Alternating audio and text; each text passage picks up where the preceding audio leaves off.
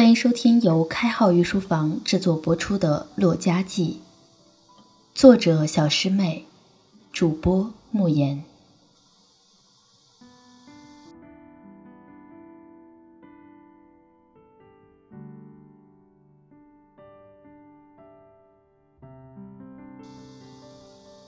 又梦见你了，依旧还是那个傻瓜。下次再去佛会。想必你还会像一只碧玉蝴蝶一般，在人群穿梭吧，只是眼睛一刻都不敢离开你。人又多又挤，生怕你撞到了人，再被踩着。周围杂耍的和摆摊的，你总是非要去看，从头看到尾，哪个都不肯落下。问你想买什么？你总是笑着说：“不买呀，就是看看。”可我给你买了什么？你嘴上说好贵呀，买它干什么？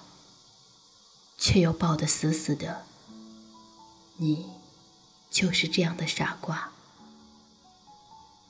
佛会的歌舞很是好看，仿佛大家都到了极乐净土，只有繁华，没有哀伤。你也会跟着哼唱，然后手舞足蹈的偷偷学着那些动作。不知你学会了没有？跳给我看，可好？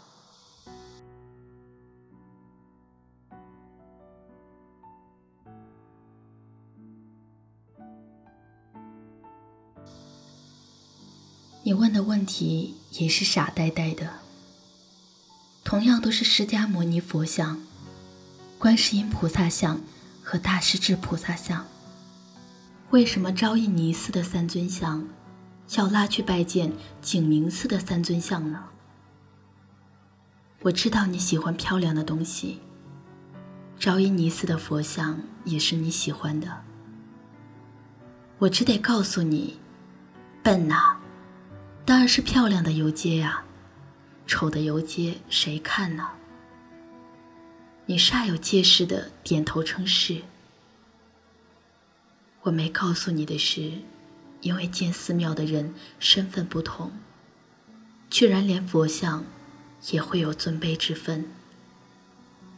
你可以只喜欢漂亮，其他的我知道就好。你也会傻呆呆的去给我求佛珠。因为我是武将，免不了动刀动枪的。不知道是谁告诉你的，一颗佛珠能保佑一天，你就没事算呀算的。看你求来的这几串佛珠能保佑我多久？你从来就没有算对过。不过你的佛珠还真的保佑了我。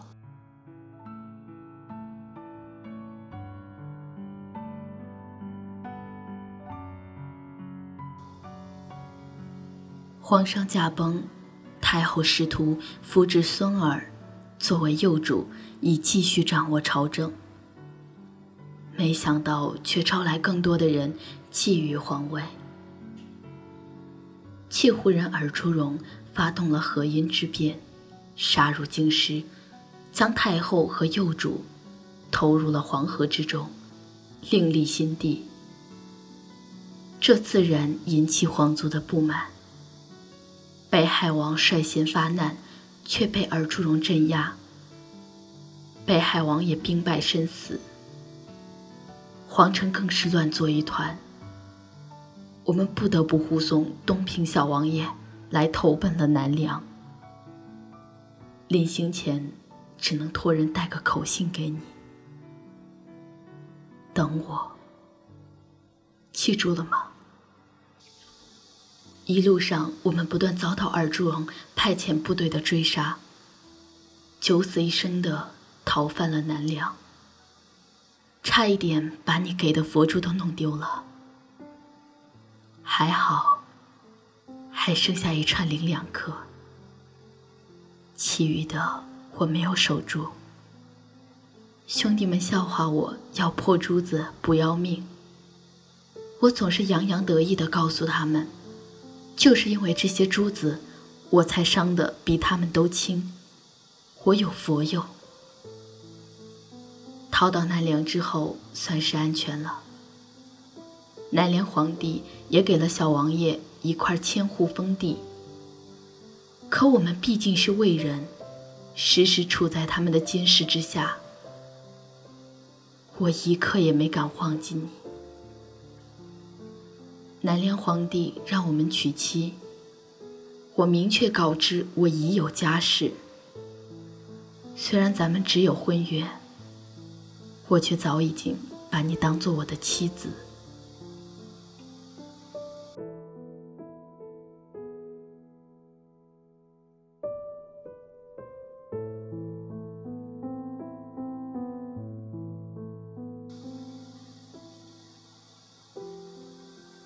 而朱荣后来死在他所立的新帝手中，于是又引起一场新的暴乱。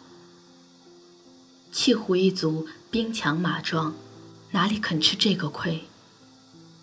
又一次杀进了皇城。进城后，他们烧杀抢掠，无恶不作，连瑶光寺的女尼都被侮辱。瑶光寺离你家那么的近。每思及至此，我都百感交集，恨不得插翅飞回大魏。可我们被南梁监视，我若贸然离开，会被当场诛杀。而小王爷和兄弟们，也是活不成了。我只能盼，你对佛祖的虔诚能给你带来庇佑，而我。每天做一切可能做的事，吃累到自己昏厥，日复一日。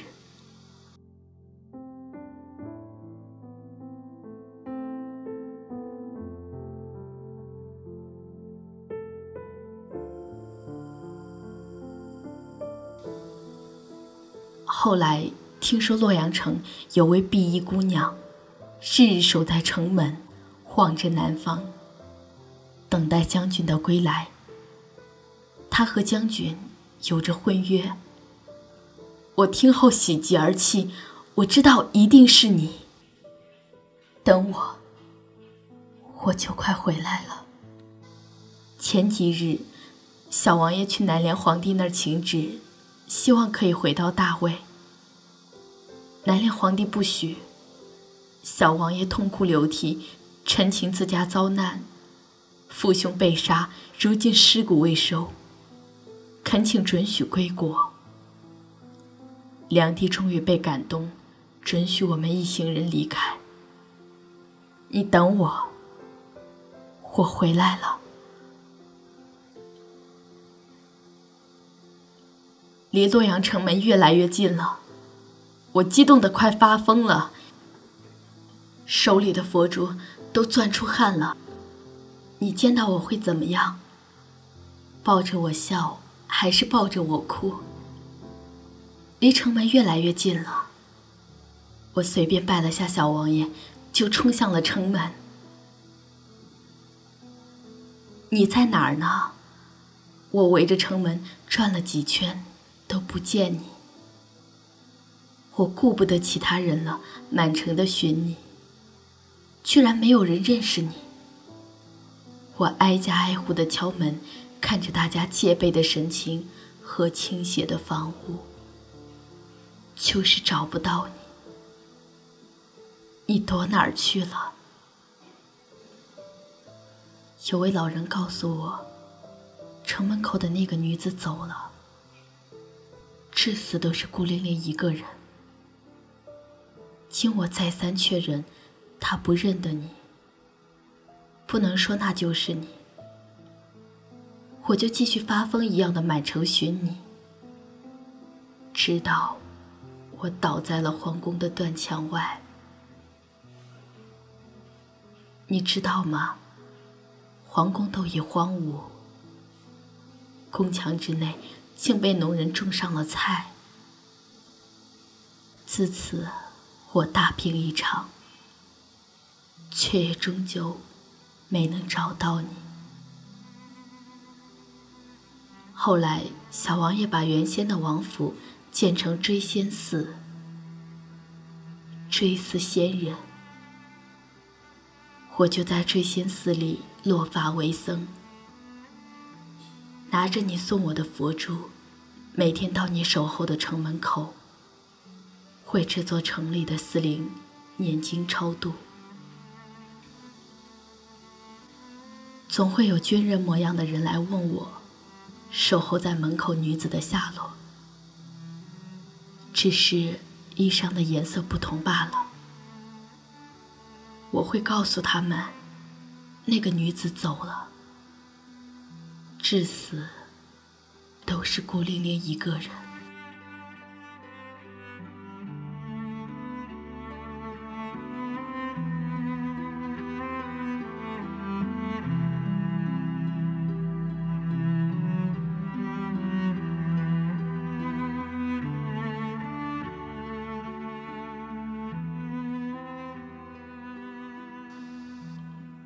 后有一位叫杨宣之的大官，因公务经过这洛阳故都，看着城郭崩毁，宫室倾覆，寺官灰烬，庙塔丘墟的凄凉景象，感慨伤怀，